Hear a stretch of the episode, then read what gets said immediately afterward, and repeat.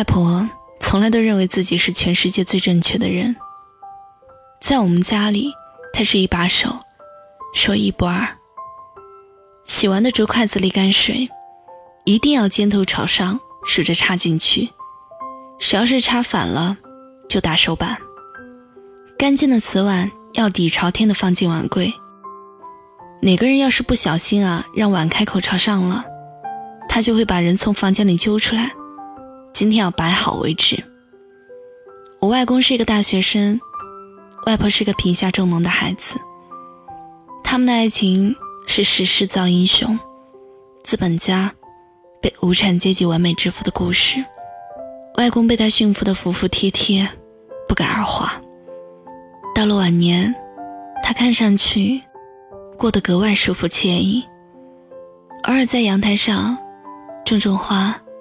摘着果子，年前种的草莓开花了，他自己扎了两个小纸人，插在草莓花的两边，心疼的不行。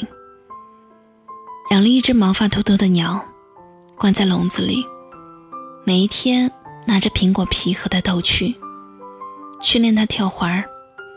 这鸟也是倔强，说不跳就不跳，让它好失落。上大学时，放学回家总有那么几个同学聚会。以前啊，常常是外婆做好了午饭，我接到电话要出去，就草草的跟她说我要出去了。她每一次都习惯性的回应着：“哎，翅膀硬了，都出去飞了，飞吧，飞吧。”看上去。是甚怪的口气，却满不在意的样子。他看着新闻说：“谁谁谁去世时，大操大办，就嘟着嘴评论一番，都成了一杯黄土了，还整这一出，做什么呢？”外公喜欢热闹，即使老了，还是天天往外跑。今天去参加他的同学聚会，明天哪个同事的孩子结婚了，他总是要去凑个热闹。自己在外面报了一个夕阳红的旅行团，挥着小旗子，戴着小红帽，跟在导游后面，像刚上学的小学生。一路上啊，遇那七荤八素，也在所不惜。每一次我旅行回来，外公都要事无巨细地问行程。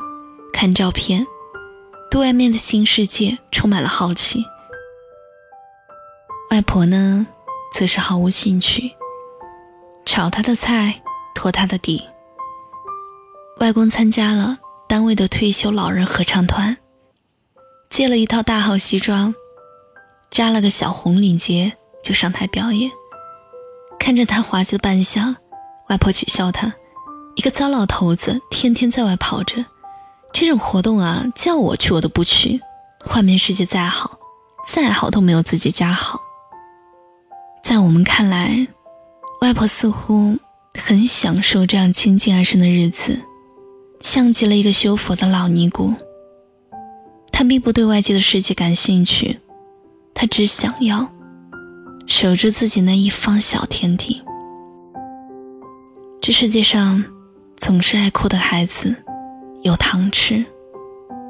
社会开始呼吁，家长们要对不爱哭的小孩多一点重视，却从来没有呼吁过儿女应该来重视不爱哭的老人。他们曾经成熟过，所以更懂得如何伪装和隐藏情绪。他们羞于表达自己的寂寞，所以显得。如此老谋深算。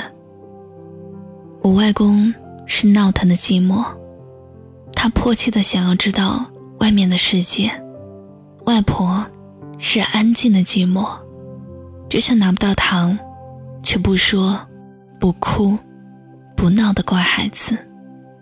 只等妈妈来接时，哇的一声就哭出来了。他们都寂寞。而我们不知道，对于我们来说，钱似乎可以买到一切，可以买到深夜十二点的午夜电影场次，可以买到深夜里的推杯换盏，可以买到寂寞时的夜夜笙歌。我们可以用钱填补寂寞，那是因为我们没有老去过，所以只能够。按下揣测，老人们也可以。妈妈说，外公小时候总去上海出差，随手呢就带回一罐糖。那时候，外公还是一个二十几岁的小伙子，会偷偷的把糖罐子藏在角落里，和年幼的妈妈抢着吃糖。爱吃糖的年轻人老了。变成秃头的老头，可还是爱吃糖啊。就像人类害怕寂寞的天性，无论我们多么不屑于诉说，却还是灰溜溜的钻进深夜无人的被窝里。在外几年，我越来越不喜欢每年春节那些常回家看看的论调，心里头总想着辩驳着。也不是我有家不想回呀，是因为形势所迫啊，因为家乡没有好的机会，因为和家乡人的圈子格格不入。可是真的回到家了，热乎劲儿，不过是在前几天。过了一段时间以后，总是和家人有新的矛盾发生。我扪心自问，我们到底是不是？真的迫于无奈，无法回家，被迫于无法亲近呢？我想大概不是的。我突然觉得，我们嘲笑那些毕业以后决定生活在小城市的人时，其实有一部分是因为自己知道身在大城市里，我们对家人的亏欠。我们给小城市标上工作清闲、日子舒服。吃老本的标签，强调自己在大城市里夜深人静时的痛苦流涕，却忘了在小城市里的老人也熬过了多少无人对语的寂寞午夜。我们真的有好多理由来反驳这些回家看看的破建议，包括我自己能做的。都只是发现他们的寂寞，却不能去解读或打破他们的寂寞。只是，我不再寄望于那只怎么也学不会跳环的兔毛鸟。那如何细心保护，依然能被鸟吃掉的草莓？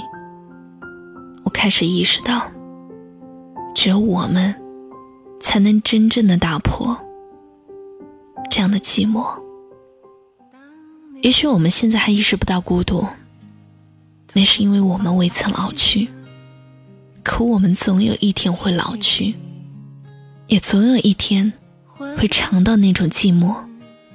如果你有空的话，打个电话回家吧。我知道在大城市拼搏的你很辛苦，很心酸。可无论怎样，他们依旧想你，爱你。多少人曾爱你青春欢畅的时辰，爱慕你的美丽，假意或真心。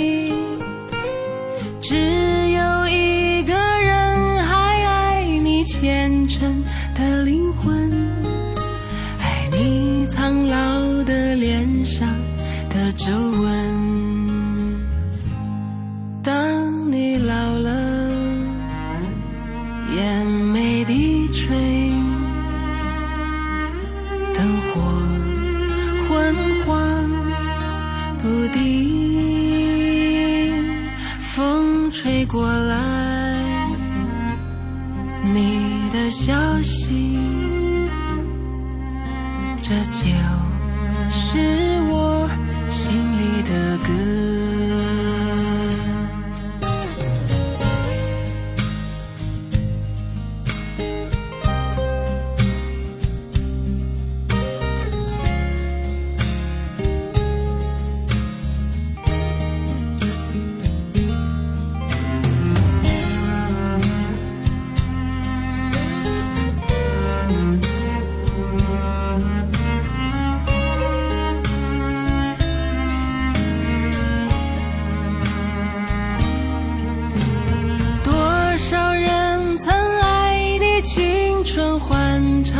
的时辰，爱慕你的美丽，假意或真心。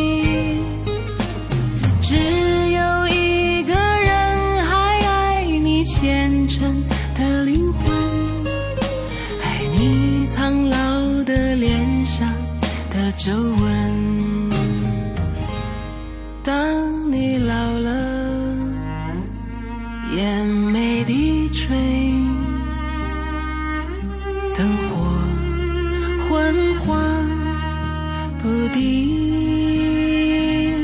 风吹过来，你的消息，这就是我心里的歌。当我老了，